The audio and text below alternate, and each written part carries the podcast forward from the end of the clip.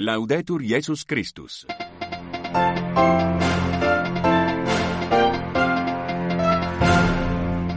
Estimados oyentes de Radio Vaticana y Vatican News, bienvenidos a nuestro programa informativo en lengua española. Desde la Ciudad del Vaticano reciban un saludo cordial de Sebastián Sansón Ferrari con los demás integrantes de la redacción hispanoamericana este sábado 2 de marzo de 2024 en la segunda semana de Cuaresma. La Iglesia celebra la memoria litúrgica, entre otros, de Santa Ángela de la Cruz, Virgen. Hoy destacamos en el sufrimiento la primera respuesta de Dios no es un discurso o una teoría, sino su caminar con nosotros, su estar con nosotros. Lo expresó el Santo Padre al recibir en audiencia al grupo Talita Cum de padres que han perdido un hijo. El Papa Francisco recibió a los magistrados con motivo de la inauguración del 95 año judicial del Tribunal del Estado de la Ciudad del Vaticano y les recuerdo que el discernimiento se hace de rodillas, implorando el don del Espíritu Santo. Concluyó en Roma el curso sobre la salvaguardia organizado por la Pontificia Comisión para la Protección de Menores y dirigido a los obispos presidentes de Cáritas Latinoamérica y el Caribe y sus directores nacionales. El objetivo, proporcionarles los conocimientos y las herramientas necesarias en la protección efectiva de menores y personas vulnerables contra cualquier tipo de abuso. En instantes ampliamos la información desde Roma para todo el mundo. Gracias por acompañarnos.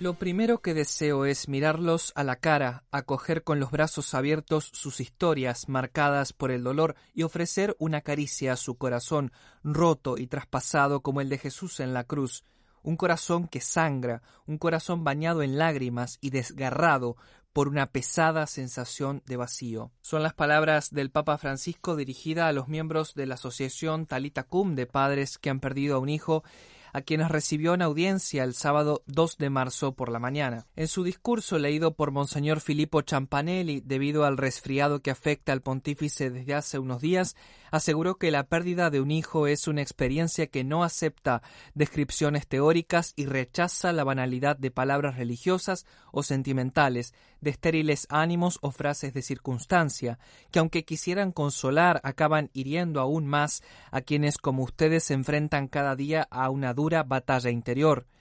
No debemos caer, observó el Papa, en la actitud de los amigos de Job, que ofrecen un espectáculo penoso e insensato, intentando justificar el sufrimiento, recurriendo incluso a teorías religiosas. Por el contrario, remarcó, estamos llamados a imitar la emoción y la compasión de Jesús ante el dolor que le llevaron a experimentar en su propia carne los sufrimientos del mundo. En el texto preparado para la ocasión, el Papa manifiesta que el dolor, sobre todo cuando es tan atroz y carente de explicación, solo necesita aferrarse al hilo de una oración que clama a Dios día y noche, que a veces expresa en ausencia de palabras, que no intenta resolver el drama, sino que por el contrario habita en preguntas que siempre vuelven. ¿Por qué, Señor? ¿Por qué me ha sucedido a mí? ¿Por qué no has intervenido? ¿Dónde estás mientras la humanidad sufre y mi corazón llora una pérdida insalvable? Francisco acotó que estas preguntas que queman por dentro perturban el corazón. Al mismo tiempo, sin embargo, si nos ponemos en camino, como hacen ustedes con tanta valentía e incluso esfuerzo, son precisamente estas preguntas sufrientes las que abren destellos de luz, las que nos dan la fuerza para seguir adelante. De hecho, puntualizó, no hay nada peor que silenciar el dolor, ponerle un silenciador al sufrimiento, eliminar los traumas sin asumirlos, como a menudo nos induce a hacer nuestro mundo con las prisas y el aturdimiento. La pregunta que se eleva a Dios como un grito, en cambio, es saludable, es la oración, si obliga a escarbar en un recuerdo doloroso y a llorar la pérdida, se convierte al mismo tiempo en el primer paso de la invocación y abre a recibir el consuelo y la paz interior que el Señor no deja de dar. Nos lo cuenta el Evangelio en ese pasaje en el que se han dejado inspirar, dijo Francisco, para dar nombre a su propio camino. Nos habla de un padre, jefe de la sinagoga, con una hija gravemente enferma. Este hombre no se queda encerrado en su dolor a riesgo de ceder a la desesperación, sino que corre hacia Jesús y le suplica que vaya a su casa. Y el Señor deja lo que estaba haciendo y camina con él. El dolor lo interpela porque también nuestro sufrimiento escarba en el corazón de Dios. Francisco hizo notar un detalle conmovedor de este episodio. El camino de Jesús con aquel padre desconsolado pudo interrumpirse cuando de su casa le llegó la noticia que no quería oír. Tu hija ha muerto. ¿Por qué sigues molestando al maestro? Jesús podría haberse detenido, extender los brazos y decir no hay nada más que hacer.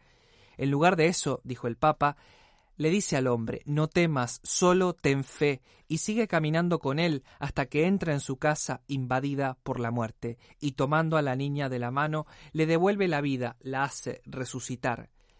Esto nos dice algo importante, añadió Francisco. En el sufrimiento, la primera respuesta de Dios no es un discurso o una teoría, sino su caminar con nosotros, su estar a nuestro lado. Jesús se dejó tocar por nuestro dolor, recorrió el mismo camino que nosotros y no nos deja solos, sino que nos libera de la carga que nos oprime, llevándola por nosotros y con nosotros. Y como en aquel episodio el Señor quiere venir a nuestra casa, a la casa de nuestro corazón y a las casas de nuestras familias destrozadas por la muerte, quiere estar cerca de nosotros, quiere tocar nuestra aflicción, quiere darnos su mano para levantarnos, como hizo con la hija de Jairo.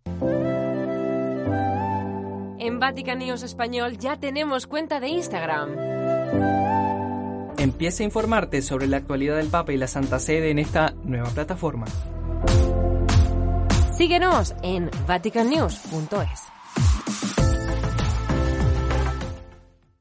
El Papa Francisco recibió este 2 de marzo a los magistrados con ocasión de la inauguración del 95 año judicial del Tribunal del Estado de la Ciudad del Vaticano. El discurso fue pronunciado también en esta audiencia por Monseñor Filippo Ciampanelli, debido al resfriado que afecta al pontífice desde hace unos días. En esta ocasión, desidero riflettere brevemente con voi su una virtù alla quale ripenso più volte seguendo le vicende che interessano l'amministrazione della giustizia, anche nello Stato della città del Vaticano. Mi riferisco al coraggio. En el texto el Papa reflexionó sobre una virtud a la que vuelve una y otra vez cuando sigue los acontecimientos relacionados con la administración de la justicia, también en el estado de la Ciudad del Vaticano. Se refiere a la valentía.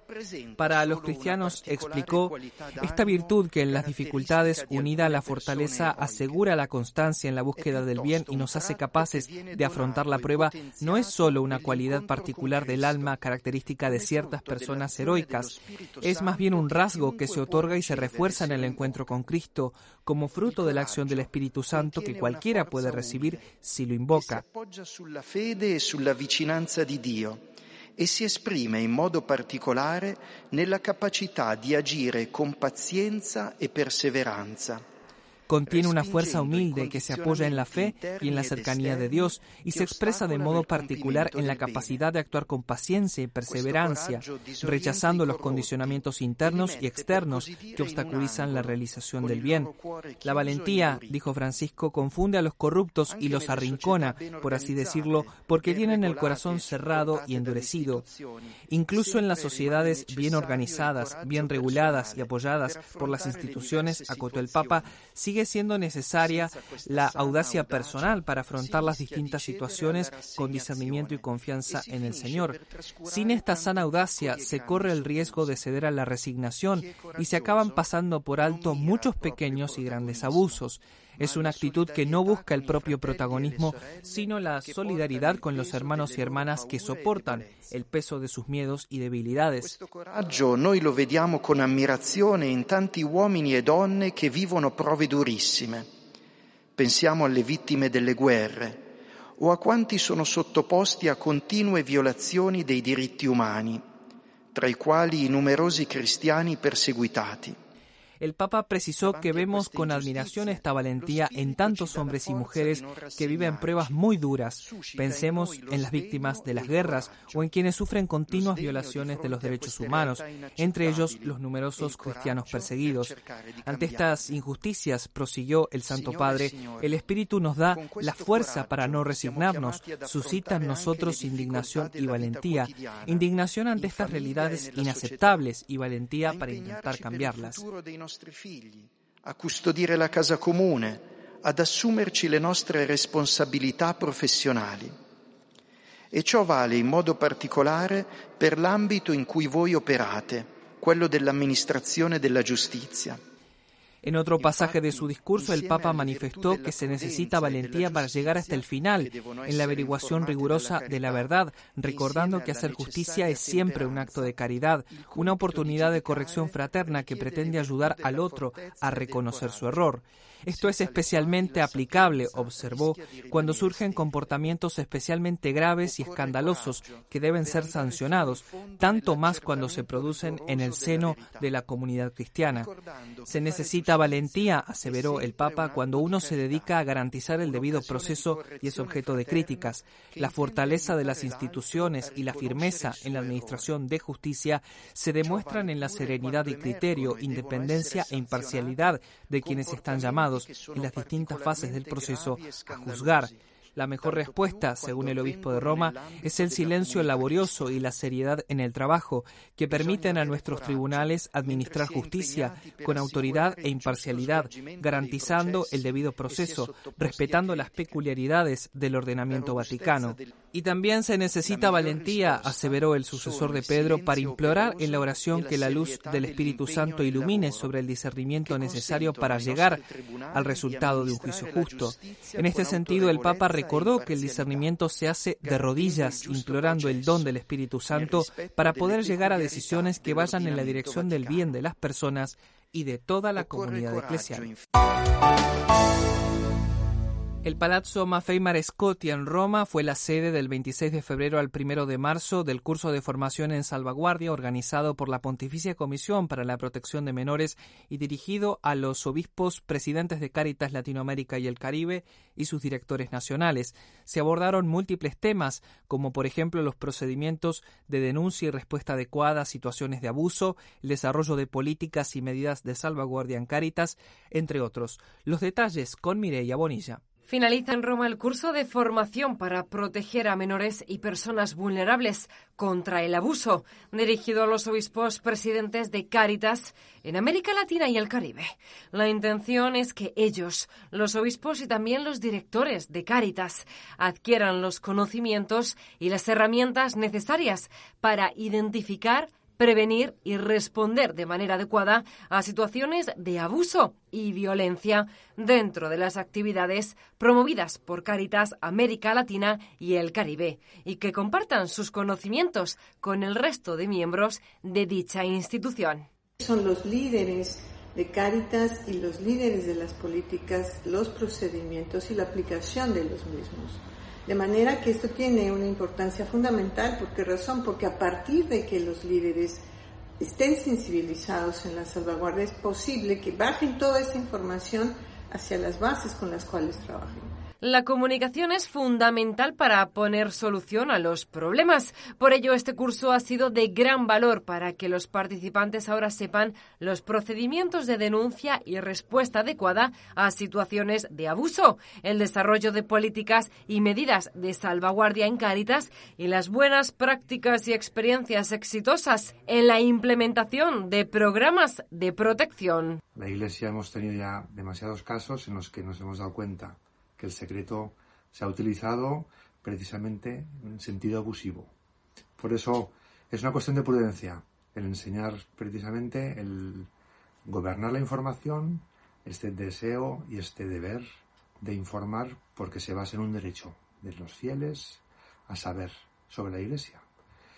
En la cuestión de los abusos sexuales esto es clave. Dar formación precisamente en, en que la comunicación haga parte del modo de resolver estas cuestiones a nivel interno y a nivel externo, que no sea únicamente la presión mediática la que nos mueve, sino realmente el compromiso con la gente. La protección de los menores es de importancia prioritaria. Hace 10 años, en 2014, mediante un quirógrafo, el Papa Francisco instituyó la Comisión Pontificia para la Protección de los Menores. Dicha comisión tiene como tarea la de proponer al pontífice iniciativas para proteger a los menores y adultos vulnerables, pero sobre todo realizar todo lo posible para asegurar que delitos como los sucedidos en el pasado ya no se repitan en la Iglesia. hasta aquí, amigos oyentes, el programa informativo en lengua española de Radio Vaticana y Vatican News este sábado 2 de marzo de 2024. Gracias por habernos acompañado. Que tengan un bendecido fin de semana. Laudetur Jesus Christus, alabado sea Jesucristo.